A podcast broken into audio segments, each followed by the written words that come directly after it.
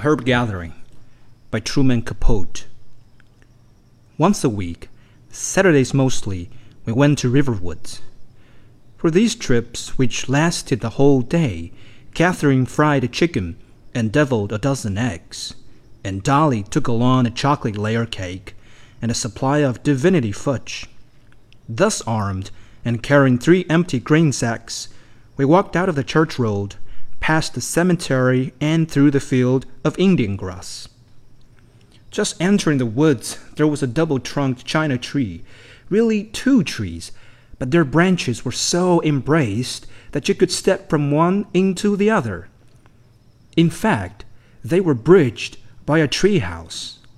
Spacious, sturdy, a model of a tree house, it was like a raft floating in a sea of leaves. The boys who built it, provided they are still alive, must by now be very old men. Certainly, the tree house was 15 or 20 years old when Dolly first found it, and that was a quarter of a century before she showed it to me. To reach it was easy as climbing stairs. There were footholds of gnarled bark and tough vines to grip. Even Catherine, who was heavy around the hips and complained of rheumatism, had no trouble. But Catherine felt no love for the treehouse. She did not know, as Dolly knew and made me know, that it was a ship, that to sit up there was to sail along the cloudy coastline of every dream. Mark my words, said Catherine, them boards are too old, them nails are slippery as worms, gonna crack in two, gonna fall and bust our heads, don't I know it? Storing our provisions in the treehouse, we separated into the woods each carrying a grain sack to be filled with herbs, leaves, strange roots. No one, not even Catherine, knew altogether what went into the medicine, for it was a secret Dolly kept herself, and we were never allowed to look at the gatherings in her own sack. She held tight to it, as though inside she had captive a blue haired child, a bewitched prince.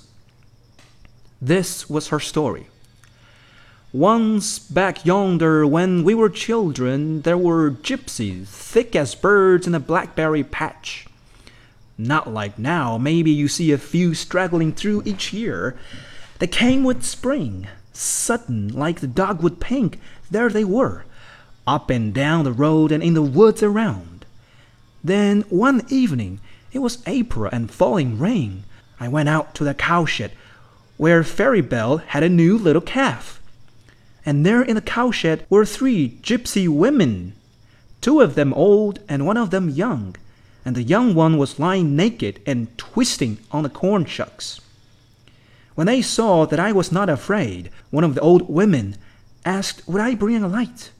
So I went to the house for a candle, and when I came back, the woman who had sent me was holding a red, hollering baby upside down by its feet, and the other woman was milking Fairy Belle.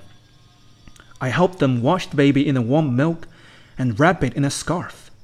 Then one of the old women took my hand and said, Now I'm going to give you a gift by teaching you a rhyme.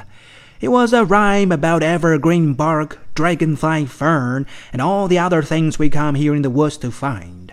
Boiled till dark and pure if you want a dropsy cure. In the morning they were gone. I looked for them in the fields and on the road.